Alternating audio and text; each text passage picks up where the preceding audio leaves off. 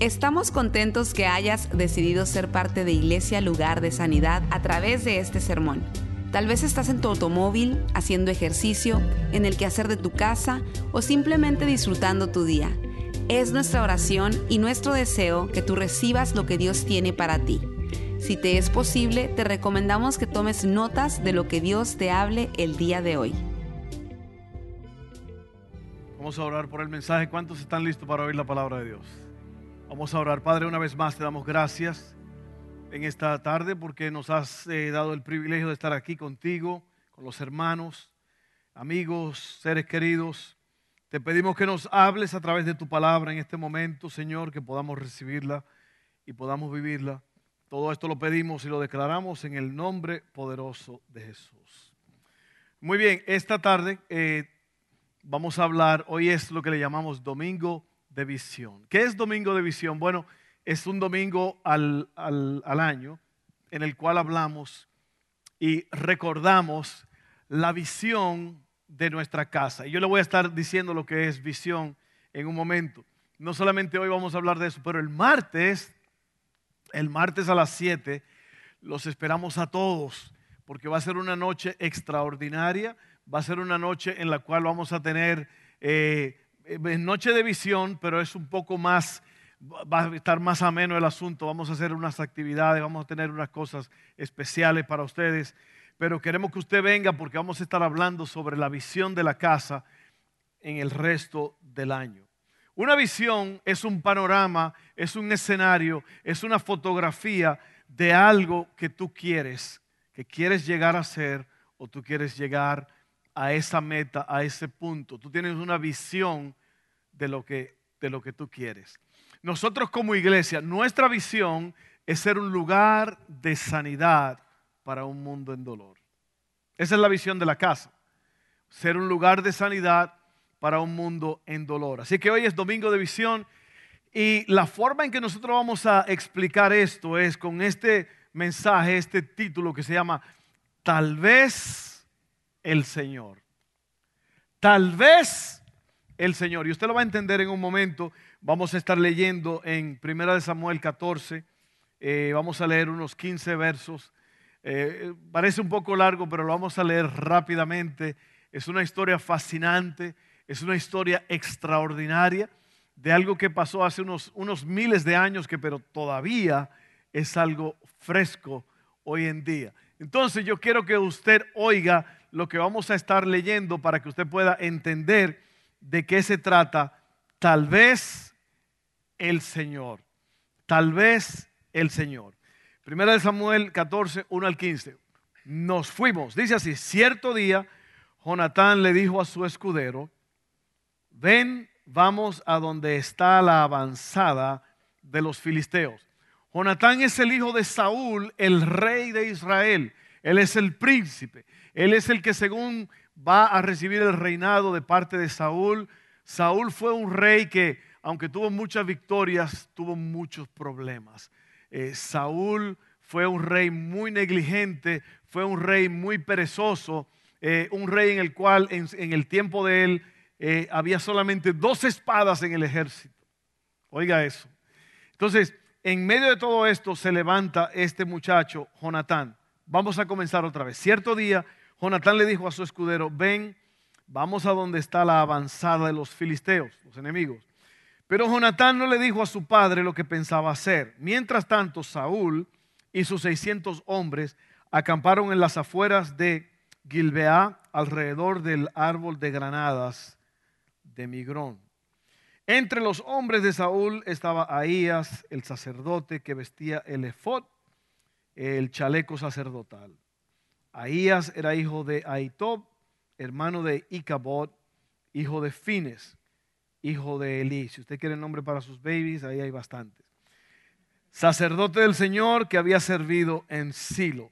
Nadie se dio cuenta de que Jonatán había dejado el campamento israelita para llegar al puesto de avanzada de los filisteos, Jonatán tuvo que descender de entre dos peñascos, llamado Bosés y Sene. Un peñasco estaba al norte frente a Migmas, el otro estaba al sur delante de Jeba. Crucemos hasta la avanzada de esos paganos, le dijo Jonatán a su escudero. Tal vez el Señor nos ayude. Grabes esa frase, tal vez el Señor, porque esa frase es muy probable que usted la va a estar usando el resto del año. Tal vez el Señor nos ayude, porque nada puede detener al Señor. Amén. Él puede ganar la batalla, ya sea que tenga muchos guerreros o solo unos cuantos. Haz lo que mejor te parezca, respondió el escudero. Qué tremendo. Estoy contigo, decida lo que decidas. Muy bien, le dijo Jonatán, cruzaremos y dejaremos que nos vean. Si nos dicen quédense donde están o los mataremos, entonces nos detendremos y nos subiremos hacia ellos. Pero si nos dicen suban y peleen, entonces subiremos. Esa será la señal del Señor de que nos ayudará a derrotarlos. Cuando los filisteos vieron que se acercaban, gritaron, miren, los hebreos salen de sus escondites. Entonces los hombres de la avanzada le gritaron a Jonatán, suban aquí y les daremos una lección. Vamos, sube detrás de mí, le dijo Jonatán a su escudero, porque el Señor nos ayudará a derrotarlos. Así que escalaron usando pies y manos.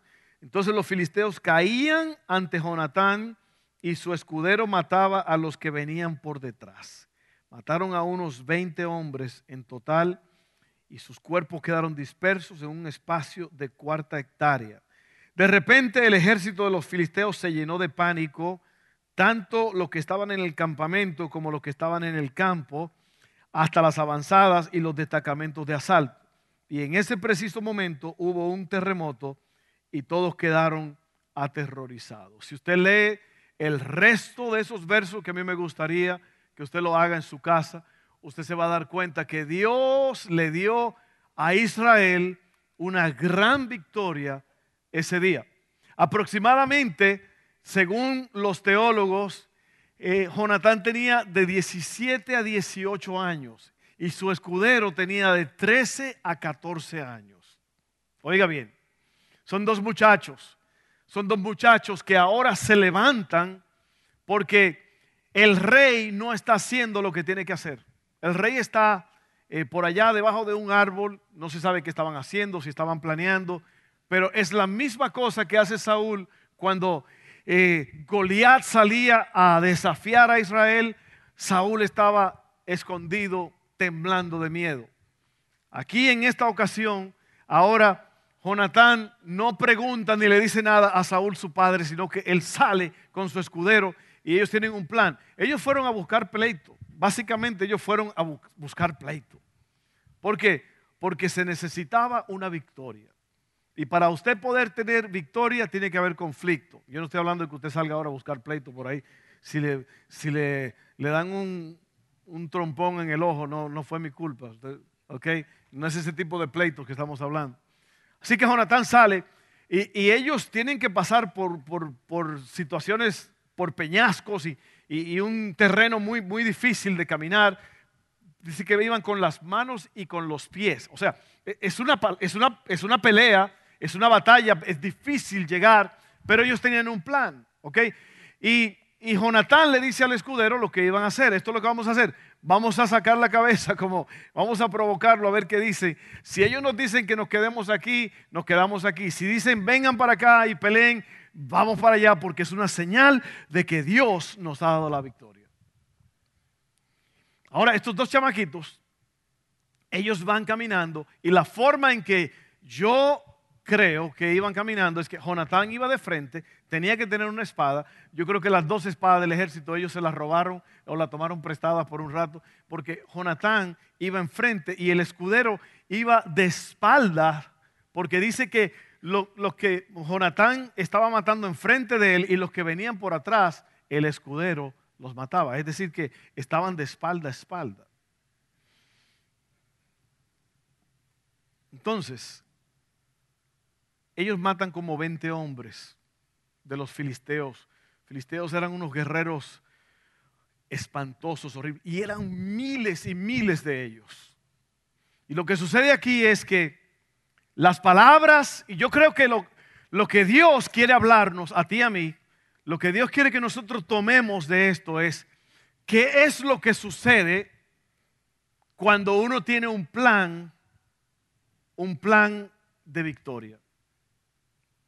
Yo le dije hace un par de semanas o tres semanas que un hombre sin un plan es un hombre, es un hombre que va a fracasar, puede ser mujer, quien sea. El que no tiene un plan, el plan de ellos era eh, vencer, triunfar.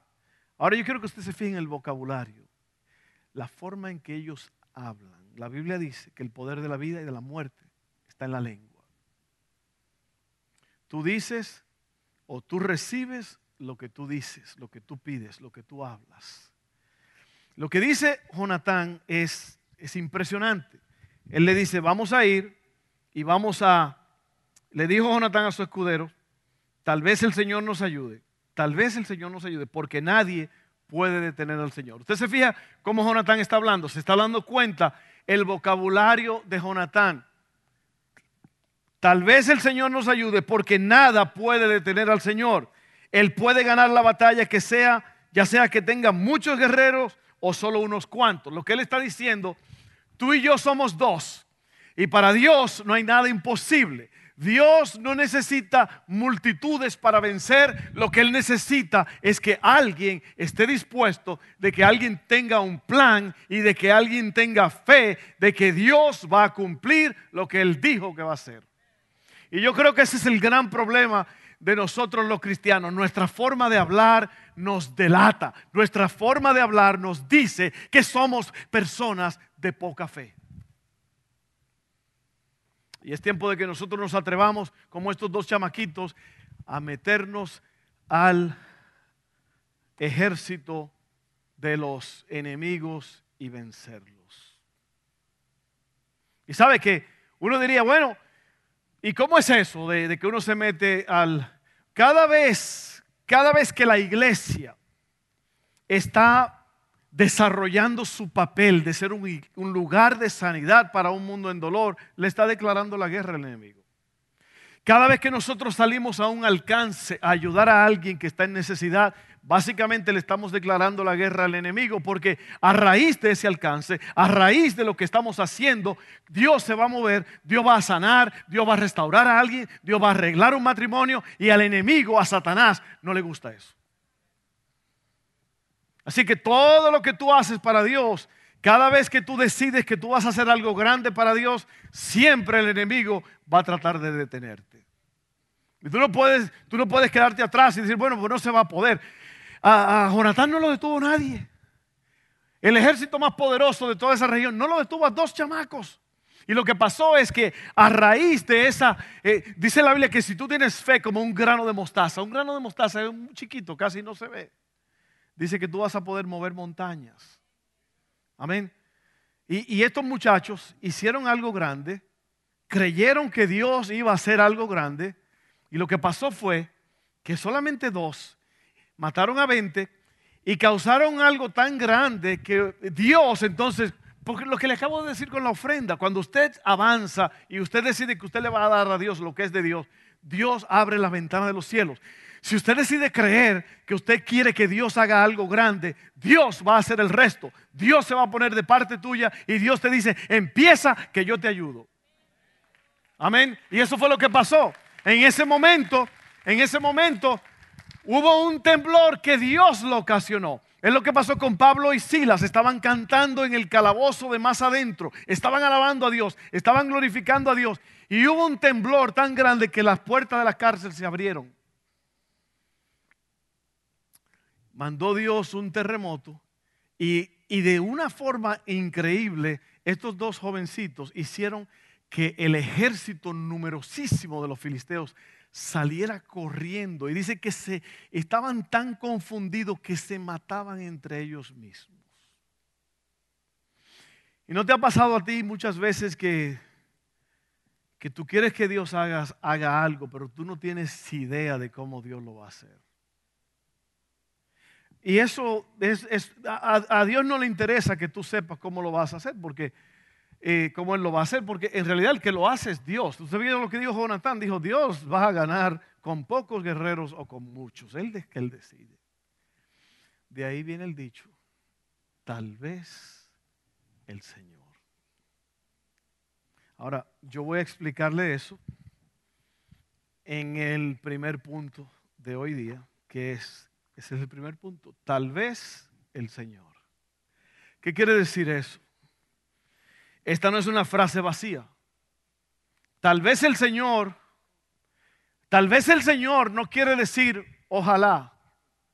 Creo que ojalá quiere decir Dios mediante en árabe, si no me equivoco. Ojalá, ¿cómo? Uno, parte del vocabulario de uno es ojalá, ojalá que pase algo, como tirándolo así al aire a ver qué pasa. Lo que Jonatán está diciendo, él no está diciendo, él no está diciendo, bueno, ojalá que Dios haga algo. Él está poniendo su confianza en Dios. Lo que él dice, tal vez el Señor es que eh, nosotros, escudero, tú y yo, vamos a hacer lo que vamos a hacer, lo que tenemos que hacer, y el resto lo hace Dios. Eso fue lo que David le dijo a Goliat cuando se enfrentó. Dios no salva con espadas, sino con su espíritu. Amén. No es con espada ni con ejércitos, sino que es con el espíritu de Dios que tú y yo vencemos. Muchas veces nosotros ponemos un signo de pesos o de dólar o, o, pensamos que la solución es esta o aquella, pero Dios sabe cómo va a ser las cosas. Estos empezaron a matarse uno al otro y causaron, se, armó una, una confusión tan grande que salieron huyendo todos. Ahora, miren esto. Tal vez el Señor no es una frase vacía, al contrario, es, es muy efectiva. La frase tal vez el Señor se basa en fe y en preparación. Fe no es creer que Dios puede hacer algo. Fe es aceptar lo que ya Dios dijo que Él va a hacer. ¿Ok? Oiga bien. Santiago 4, 13 al 17. Me acuerda mucho esta frase con lo que dijo Jonatán. Dice así, presten atención, ustedes que dicen, hoy o mañana iremos a tal o cual ciudad y nos quedaremos un año, haremos negocio allí y ganaremos dinero. ¿Cómo saben qué será de su vida el día de mañana? La vida de ustedes es como la neblina del amanecer, aparece un rato y luego se esfuma. Lo que deberían decir es, si el Señor quiere, tal vez el Señor.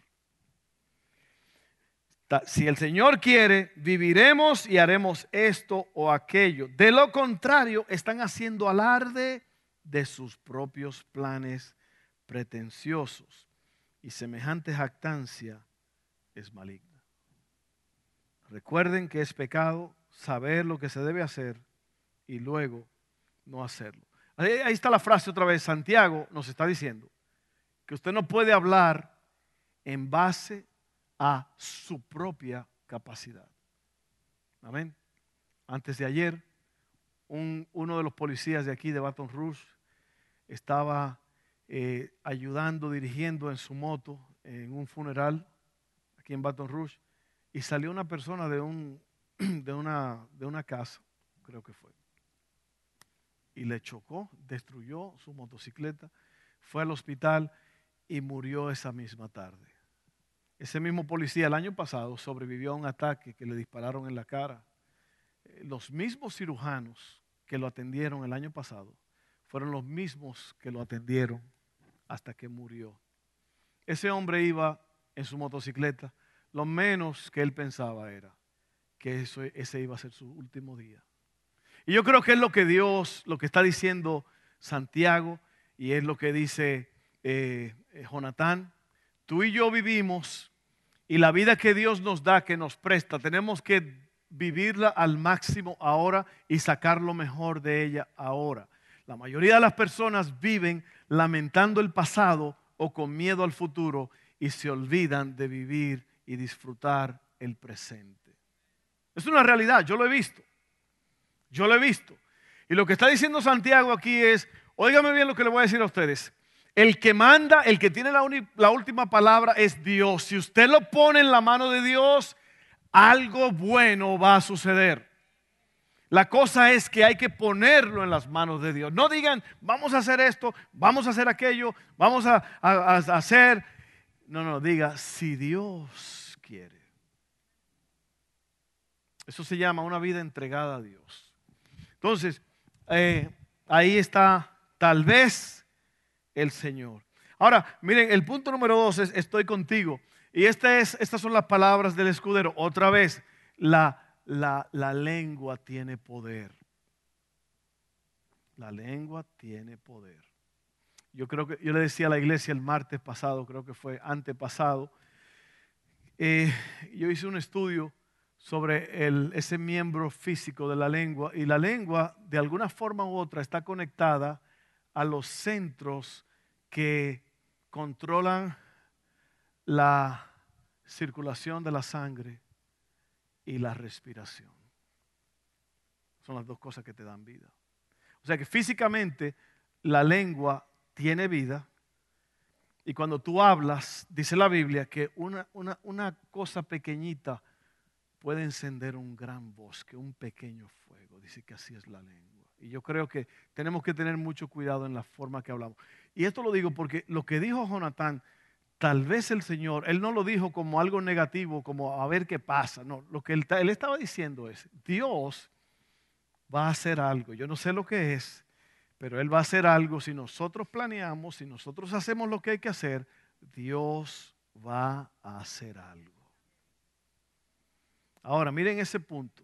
El escudero le dice a Jonathan, estoy contigo.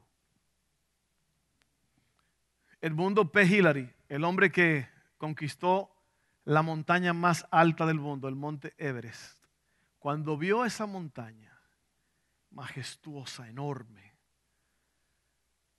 dijo, esta montaña no se puede escalar si no es con un gran equipo. Entonces, ¿qué quiso decir él con eso? Yo solo no puedo. Jonatán tenía un escudero, muchachito joven, le dijo, yo estoy contigo. Esta fue la respuesta del escudero e indica que es un trabajo de todos. Para que nosotros podamos ser un lugar de sanidad para un mundo en dolor, es un trabajo de todos. Es un trabajo de todos y todos tenemos que ponernos las pilas. Él dijo, estoy contigo, decidas lo que decidas. Y yo creo que eso es importante muchas veces.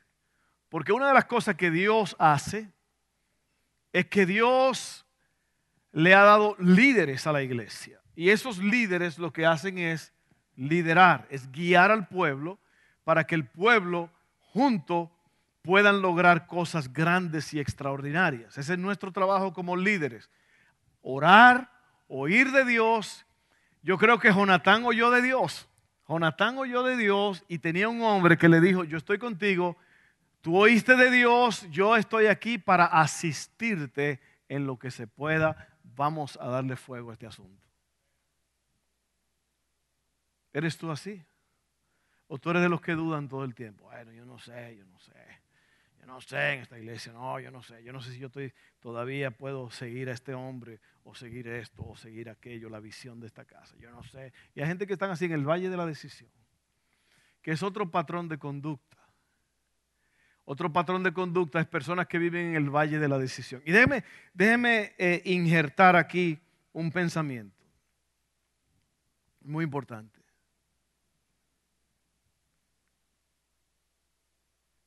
Usted tiene que estar sintonizado al canal donde Dios habla. Si usted no está sintonizado, si, otra vez se lo voy a decir, Dios es un Dios de principios. Dios es un Dios de principios y Dios, a Dios le gusta que nosotros hagamos lo que Él nos dice, porque cuando Él dice que hagamos algo, Él entonces hace el resto o hace lo que viene, así como Dios trabaja. Tú te mueves en base a lo que Dios te dice y tú entonces desarrollas la visión que Dios nos da. En otras palabras, es muy importante que usted como cristiano esté desempeñando su función en el cuerpo de Cristo. Óigame bien lo que le voy a decir, cristiano, y no voy a pedir disculpas por eso, Pero si usted viene a la iglesia cuando usted quiere, cuando usted siente, usted nunca va a llegar a ser lo que Dios quiere que usted sea. Porque cuando usted va a la iglesia, usted está sintonizándose con la radio donde Dios habla. No quiere decir que Dios no te habla en tu casa. Es muy importante que tú ores, que tú leas la palabra y que tú estés en contacto con Dios. Cuando tú vienes aquí, lo que se está predicando aquí es una confirmación básicamente de lo que tú sabes.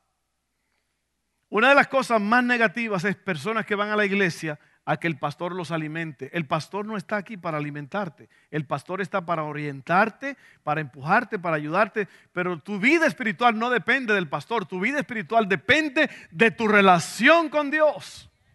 Dice la Biblia allí claramente en Efesios que usted va a conocer a Dios es por la actividad propia de cada miembro. Usted no viene a la iglesia a crecer, usted viene a la iglesia, bueno, crecemos juntos, pero usted viene a la iglesia a complementar la visión de lo que ya usted sabe, de lo que Dios le está hablando. Venimos a trabajar juntos. Amén. Y la Biblia nos compara como miembros del cuerpo humano. El cuerpo humano no es todo ojo, sino que hay oreja, hay ojo, hay nariz, hay boca. Todos estos miembros juntos forman el cuerpo humano, un cuerpo que puede caminar, trabajar, desempeñarse, cuidarse y lograr cosas grandes. ¿Sí o no?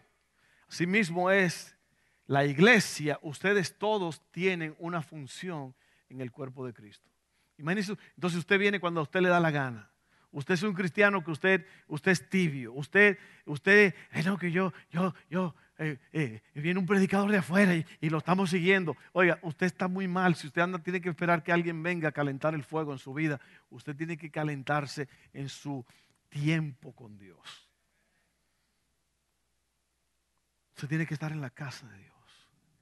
Si usted es un cristiano eh, flotante,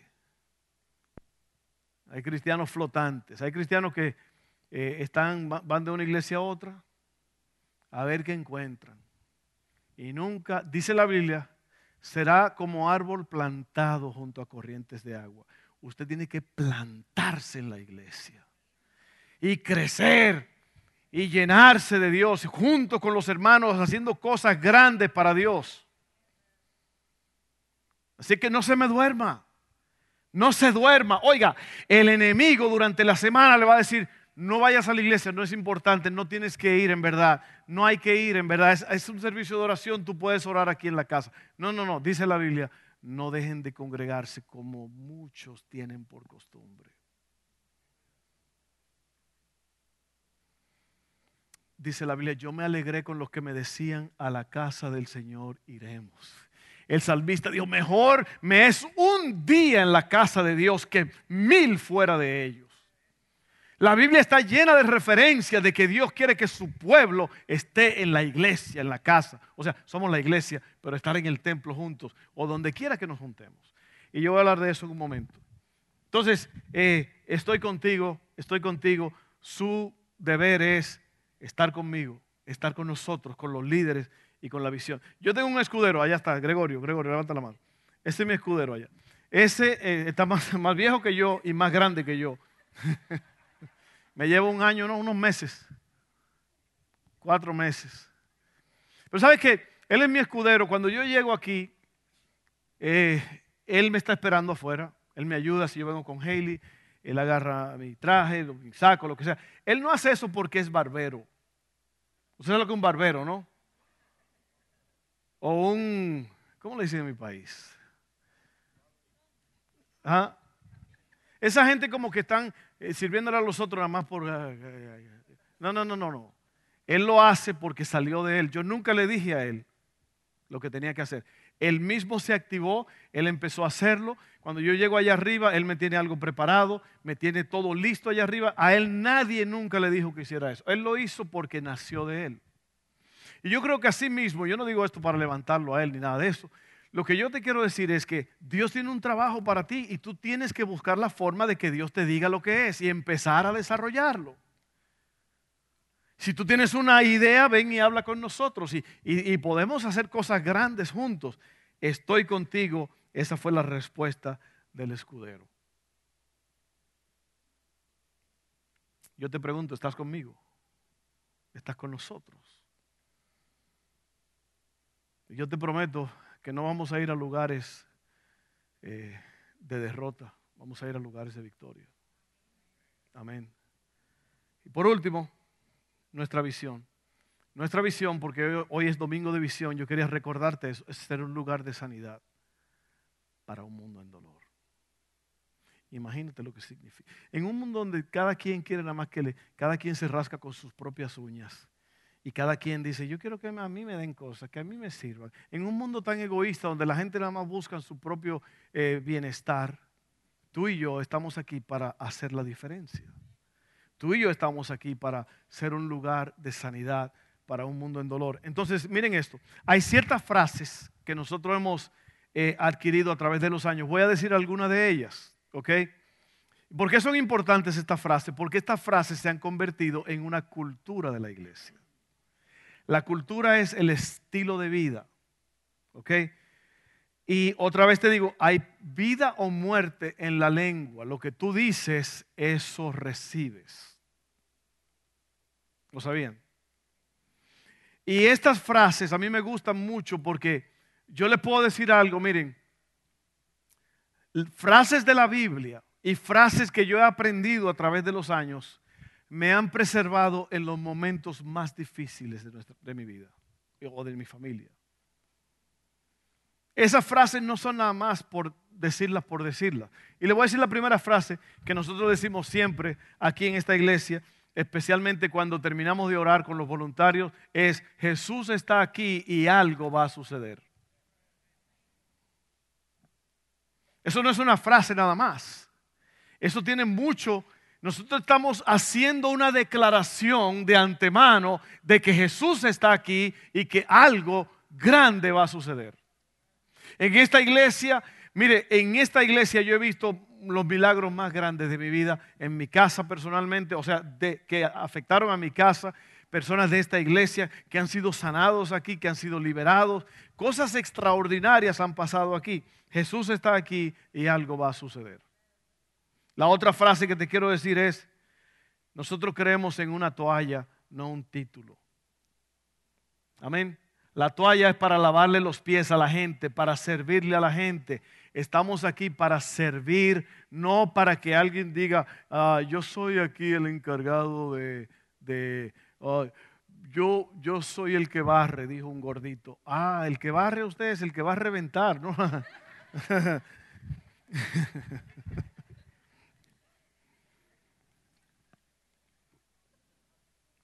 Hay iglesias donde los títulos son lo más importante. Yo soy el secretario de la iglesia.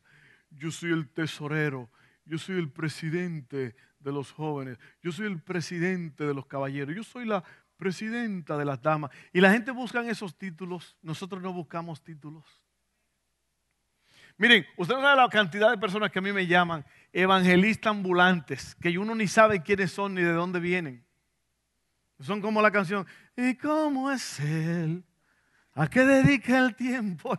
Uno dice, ¿quiénes son esta gente que llaman a uno? Gente misteriosa. Oiga, pastor, mire, yo voy pasando por aquí, alguien me dio su número y, mire, yo, yo dirijo alabanza bien bonito, va a ver qué bueno se pone. Y dice, ¿quién eres tú? ¿Quién eres tú? ¿A quién, a qué pastor estás tú sometido? Usted no se la, la cantidad de, Una vez se enojó un hombre porque dijo, oh, yo tengo oficinas en México, tengo oficinas en Europa y yo soy esto y yo. Y le dije, mire varón, yo no sé quién es usted, yo nunca he oído hablar de usted. Es que era muy como famosillo en su mundo, alguien lo conocía. Y él pensó que por esos títulos como que él me iba a impresionar a mí. Y yo le voy a decir una cosa, a mí los títulos no me impresionan. Lo que me impresionan son la gente que saben servir a otros. Esas son la gente que me impresionan. La gente que se ponen de rodillas y le lavan los pies a los otros. La gente que van a los hospitales a bregar con gente enferma. La gente que se arremangan la, camisa y van y ayudan a alguien que está en necesidad. Esas son la gente que me impresionan. Eh, la gente que, que, se le ha dicho, te toca tocar a, cuidar a una anciana viejita encorvada que nadie sabe quién es, nadie sabe dónde vive. Te va a tocar cuidarla por los próximos seis meses. Nadie te va a dar palmadas en la espalda. Esa gente me impresiona. Alguien dijo, cuando era joven me impresionaban los hábiles y los talentosos. Hoy que ya he avanzado en edad, me impresionan los que son amables. Eso es lo que me impresiona a mí. Una toalla. ¿Se acuerdan de eso? Jesús se amarró una toalla y empezó a lavarle los pies a los discípulos. Y Pedro le dijo, no, no, Señor, ¿cómo va a ser? No es posible. Y le dijo, ¿sabes qué? Si no me dejas que te lave los pies, no eres digno, porque yo te estoy enseñando una lección. Yo como maestro le enseño a ustedes lo que hay que hacer. Lavar los pies quiere decir servirle a la gente. Esa es una de nuestras frases, una toalla y no un título. Otra frase es servir a uno a la vez. No necesitas mover la ciudad entera de Baton Rouge, sírvele a uno. Sírvele a uno. A lo mejor a esa persona que le está sirviendo es una persona que es una persona que Dios la va a usar para servir a otros grandemente. Amén. Uno a la vez. Otra frase que hemos implementado aquí en la casa. El que no prepara, repara. Hay personas que se pasan la vida reparando porque no prepararon. Otra frase es, hay una solución espiritual para cada problema. Usted sabe cómo me ha ayudado eso a mí a, través de los años. Otra frase es, somos personas que van la segunda milla. Jesús dijo, si alguien te quiere llevar una milla, ve con él dos. O sea que nosotros decimos, nosotros somos de lo que decimos, ok, eso estuvo bien, pero ¿cómo podemos hacer para mejorarlo, para llevarlo más lejos? Estábamos en Santo Domingo, eh, en un lugar espectacular, se llama Pantoja, una zona, estuvimos ayudando a una familia, una familia muy humilde, una familia que eh, hasta dejaban de comer para poder hacerles mejorías a la casita que tenían. Ustedes algunos estuvieron allí, ustedes lo vieron. Y nosotros fuimos a pintar la casa. A eso fue que fuimos, a darle una pintura a la casa. Y yo vi que la casa no tenía ventanas. Y la casa estaba enfrente, no, tenía un macetero muy bonito, como que alguien trató de hacer un día y no se terminó. Yo dije, ¿qué hay que hacer para terminar esto? Yo tenía un dinero en la bolsa y dije, ¿sabe qué? ¿Por qué no hacemos esto? Usen este dinero, yo quiero que reparen enfrente aquí. Eso se llama ir la segunda milla. Yo pregunté, ¿Cuánto vale? ¿Cuánto cuesta poner las ventanas de esta casa? Y me dijeron tanto. Y la, cifra era ridícula. 200 dólares para poner todas las ventanas en la casa. Y dije, vamos a hacerlo. Eso se llama ir la segunda milla. No es, yo vine aquí a hacer lo que me dijeron. No, no, no. Usted vino a hacer lo que Dios le dijo que haga. Y lo que Dios quiere que usted haga es que usted vaya a la segunda milla. Quiere decir ir más allá. Quiere decir excelencia. Quiere decir, vamos a hacerlo mejor. Si usted barrió el piso, póngase así a ver si todavía hay basurita. ¿Ah? Mi mamá me decía, cuando mi mamá nos enseñó a nosotros a mapear, trapear, decimos nosotros, barrer, limpiar los baños. Oiga, todos los días éramos tres, después llegaron dos más. Y mi mamá era fuerte con eso, porque ella sabía que nos estaba preparando el carácter. Y ella decía, ven acá, vengan ganando, ven acá, ven acá. Y me llevaba al principio a la puerta de la sala donde salía hacia afuera, porque era un pasillo bien largo y se veía hasta la cocina. Y me decía, mira eso, mira las, las líneas del mapa que no lo enjuagaste bien. Ve, ve cómo se ven desde aquí, mira cómo se ven. Dejaste el sello de tu personalidad ahí.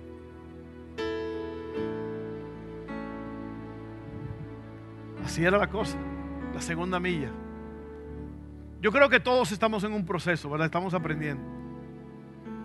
La segunda milla es hágalo mejor. Vamos a hacerlo mejor aquí.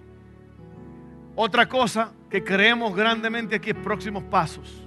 Próximos pasos son cuatro clases que damos. Si usted no visita por primera vez, si usted es nuevo, queremos que usted se active y tome esas cuatro clases para que usted entienda la visión de la casa, que es lo que hacemos cada martes a las 7. Próximos pasos. Es impresionante. Me dieron una ensalada de fruta ahorita, casi se me salió una uva. Sentí una uva y un watermelon que casi me salieron a la garganta. Próximo paso. Y por último, grupos pequeños. Los grupos pequeños son eh, eh, expresiones pequeñas en las cuales usted puede desarrollarse, hablar. En un grupo grande así a lo mejor ustedes no tienen la oportunidad en un domingo de, a lo mejor decir algo porque somos muchos. En esos grupos pequeños son mayormente se hacen en una casa, en un café, eh, en diferentes lugares. Somos muy creativos con esto, pero es una, una experiencia de 3, 4, 5, 6 personas en la cual usted puede orar, usted puede hablar, usted puede testificar, usted puede hacer